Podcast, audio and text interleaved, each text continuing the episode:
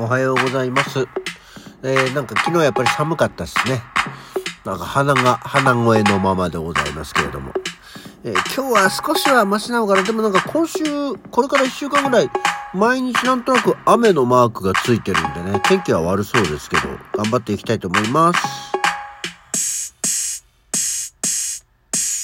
はい。改めましておはようございます。3月23日水曜日午前6時44分の起き抜けラジオでございますと。そう、だからなんかね、今週晴れマーク、晴れ、時々雨とか、晴れ、曇り一時雨みたいな感じでね、これから1週間ぐらいはなんとなく雨がよく降ると。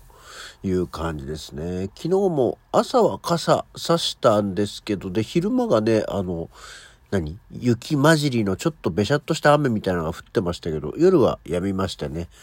そうなると本当にだからね、傘の持ってくのがめんどくさいんですよ。刺してたら刺してたで片手使うしさ、ね、持って帰るは持って帰るで持ってなきゃいけないしさ。とにかくこう片手が埋まるのが嫌なんでなんとかならないもんかなって、あの本当にかぶる傘でいいんだけどねとは思いながら、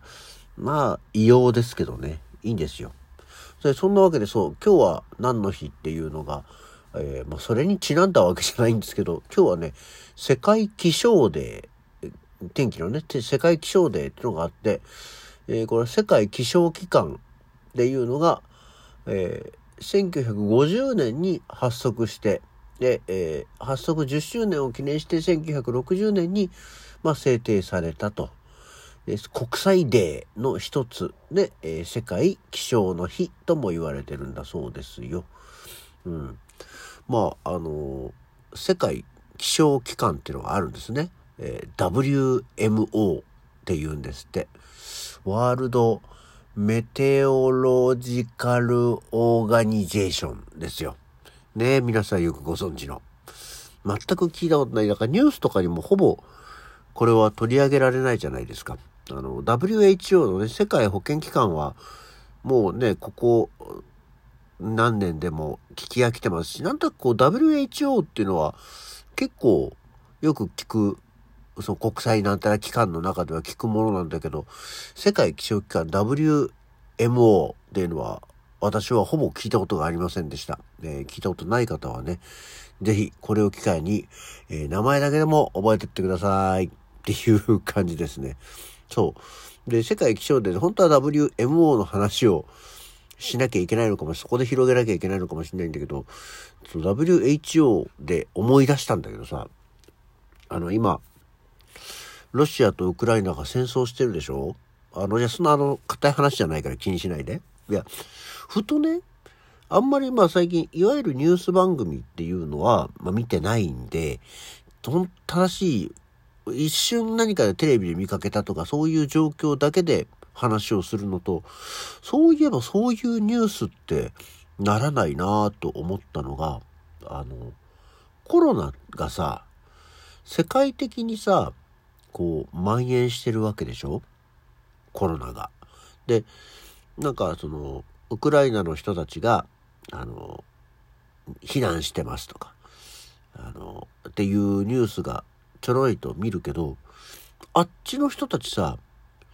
ほんとまあ、まあ、外国の方って意外とその少ないっていうのはまあまあまあ聞いてますけど、あの、マスクしてない人多いよね。っていうか、ほぼマスクしてなかった気がするんですよ。そのテレビで見かけた、ウクライナのいわゆる一般市民とか、あとはそれこそ、あの、ロシアの人とか、あの、抗議デモとか、抗議活動とかでやってる人たち、全然マスクをしてる絵が見当たらなかったような気がします。で、あの別に私あの陰謀論派ではないんですけど、あれ？大丈夫なの？と思って、特にあのウクライナの避難とか、避難所だとか、避難民の方っ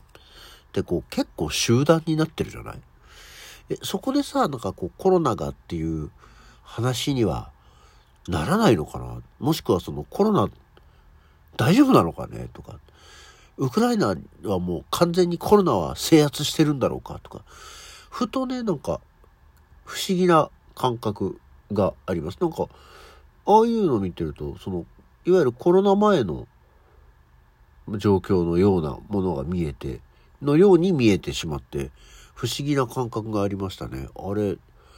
なんかどういうことなんだろう。で、全然その、ね、難民、難民って言っていけないのか、避難してる人たちのところで、クラスター発生で、より大変な状況にみたいなことにもなってなさそうじゃない？そういうニュースにはならないから。なんか、すごく不思議って思いましたね。皆さんどうです？まあ確かにその、今感染者数、あの、一時期ドーンと上がりましたけど、また下がってきてますよね。だから日本でも。でもそういうことなのか？でもそういうことなのか？なんか、いろいろちょっとね、こう、クエスチョンが取れない、昨今の国際情勢でございましたっていうことが、ふと思い出して、さあ、今日は何の日に戻りますけど、全く関係ないんですよね。そのまあ今日は何の日はほら、ね、いろんな今日の記念日を並べるわけだから。まあまあもう、保険の話とコロナの話とウクライナの話は以上で。さあ、もう一つは今日はホットサンドを楽しむ日です。で、えー、食品、酒類の卸業や貿易業を営み、K&K 缶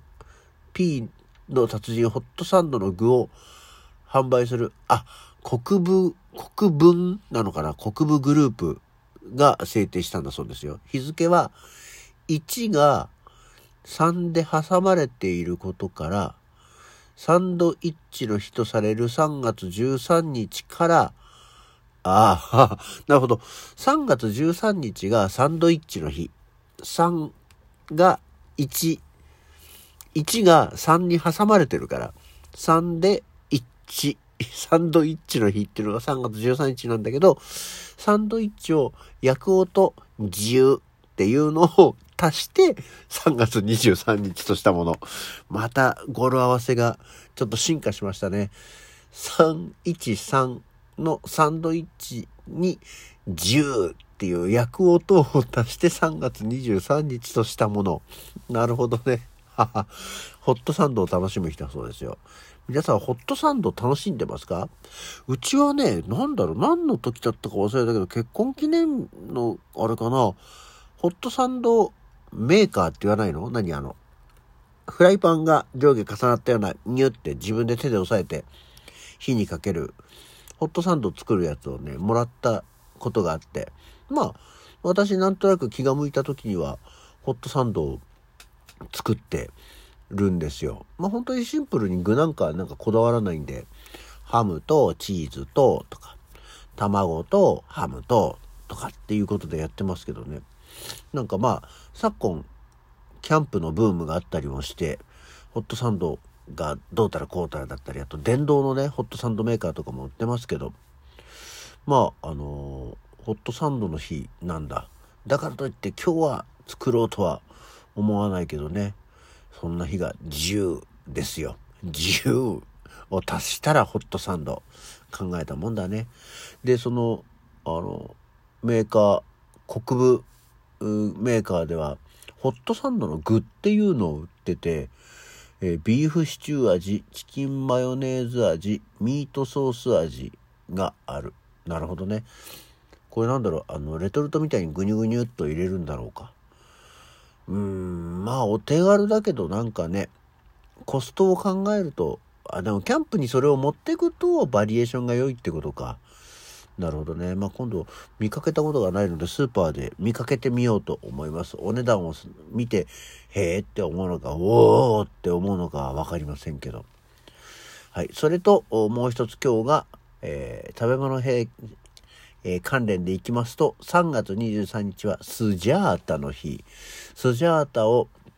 えー、作ってるスジャータ名楽グループが制定したんですよ。スジャータ。コーヒーに入れるコーヒーフレッシュですね。まあ、あのスジャータっていうのはもうほぼ、ね、あの、商品名がそのものを指すようなイメージもありますけど、ぱスジャータ自体は使わないけどね、スジャータって、なんか多分、AM ラジオを聴いてる人は、昼間の時報はスジャータのような気がしますよね。あとは、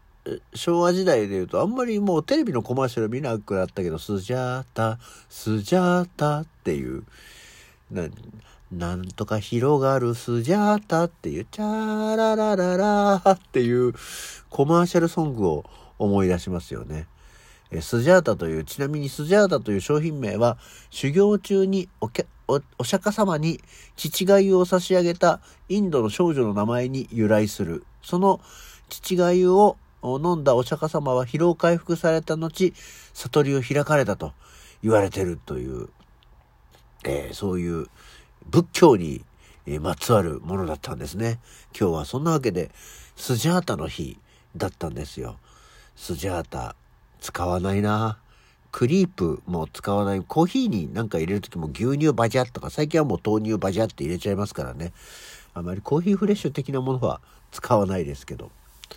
えー、皆さんも覚えておいていただけると何よりでございます。というわけで、えー、起き抜けラジオ、本日はこんな感じで参りました。えー、いかがでしたでしょうか？それではまた次回。